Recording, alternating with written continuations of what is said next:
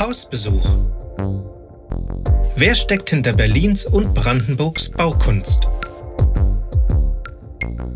Vergessene Architekten und ihre Bauherren.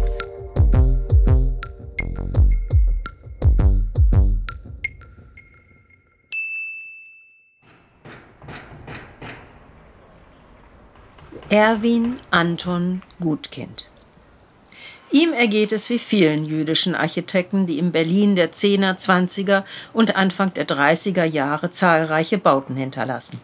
Er ist vergessen.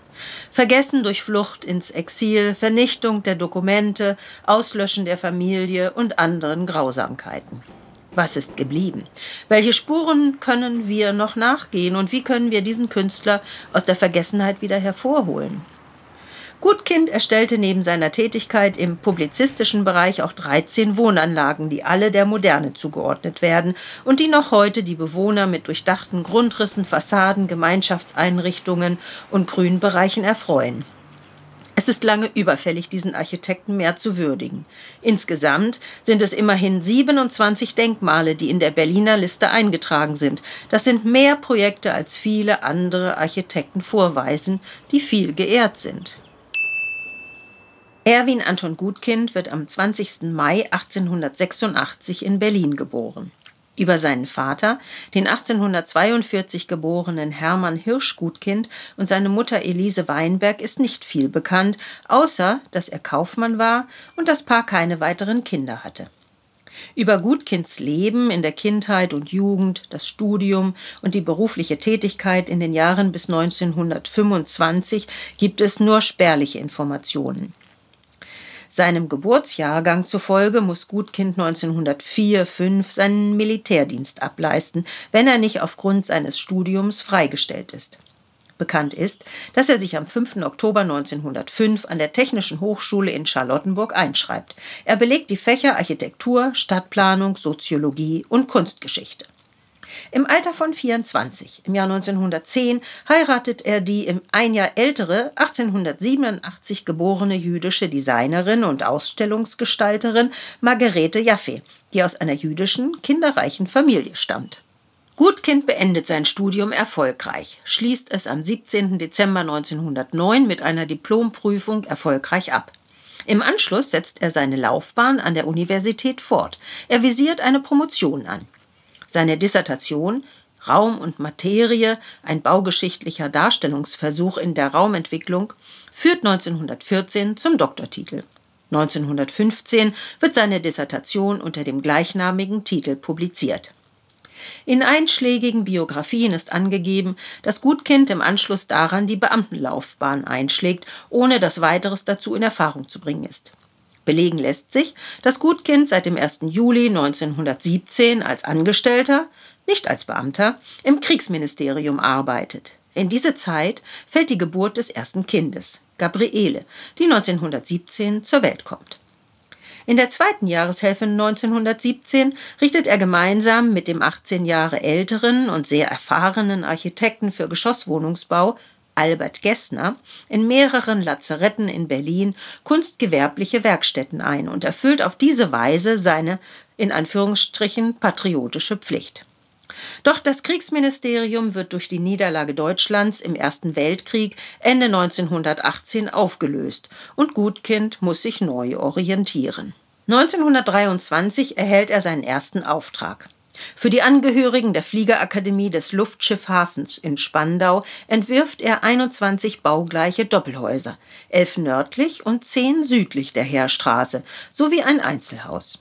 Die Siedlung wird heute Neu-Jerusalem genannt und ist als Siedlung der Moderne in vielen Publikationen nun endlich als Gutkinds Werk gewürdigt. 1925 wird das zweite Kind, Peter, geboren, und wir können annehmen, dass Gutkind sich gerade in dieser Zeit über einen neuen Auftrag freut.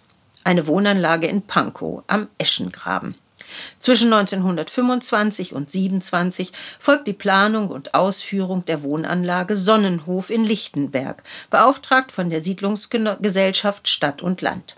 Es folgen ab 1929 bis 1932 zahlreiche Doppelhäuser und Siedlungen in Reinickendorf. Dazu gehören die Siedlung Grünland in Tegel, die Siedlung Steinberg, Stadtpark und Wolfsgarten in Wittenau, die Siedlung Heimgard in Hermsdorf und die Siedlung Residenzstraße und Rödernallee in Reinickendorf. Alle Siedlungen tragen unverkennbar Gutkinds Handschrift und zeigen einmal mehr die Vorzüge der Moderne.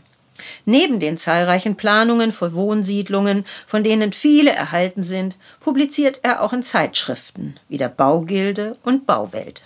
Sein familiäres Zentrum, trotz aller Baustellen im Norden Berlins, liegt allerdings im Südwesten der Stadt, in Grunewald. Dort wohnt er mit seiner Familie in der Taunusstraße 10. Nicht weit entfernt, in der Hundekehlenstraße 29, ist sein Büro ansässig. Und es wird kein kleines Büro sein bei den vielen Aufgaben, die er zu erarbeiten hat. Er ist Mitglied des Bundes Deutscher Architekten, des Deutschen Werkbundes und Mitglied des Architekten- und Ingenieurvereins sowie auch der jüdischen Gemeinde zu Berlin.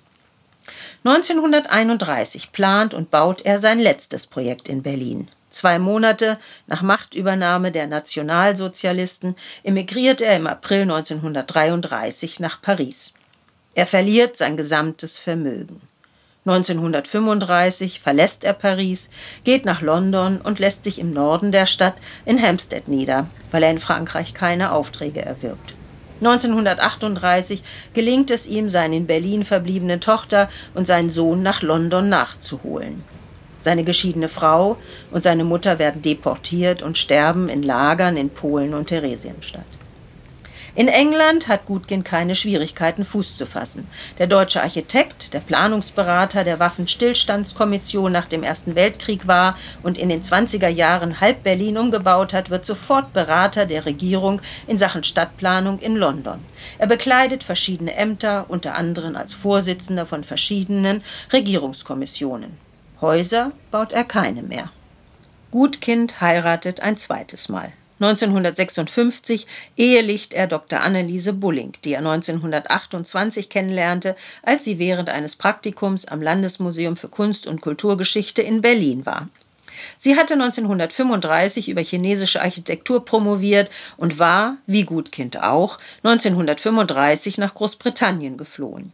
Nach dem Krieg im Jahr 1946 findet sie eine Anstellung als Forschungswissenschaftlerin beim University China Committee in London und 1947 in Cambridge.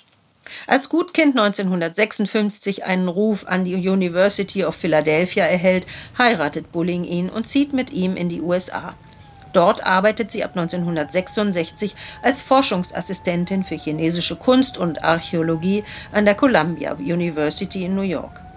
Gutkind verstirbt am 7. August 1968 im Alter von 82 Jahren in Philadelphia an einem Krebsleiden. Anneliese Bulling, die im Jahr 2004 im Alter von 103 Jahren stirbt, hinterlässt im Stadtmuseum Oldenburg einen umfangreichen Briefnachlass mit über 4000 Briefen.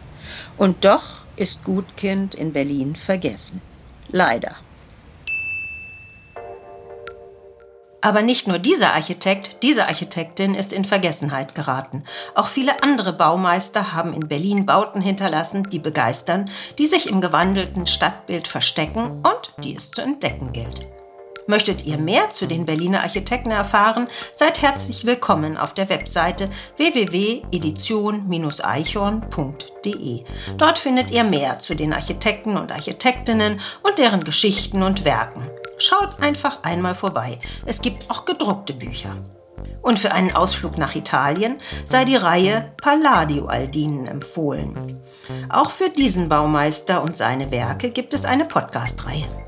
Viel Spaß beim Reinhören wünschen euch Ulrike Eichhorn und Dr. Klaus Detmar.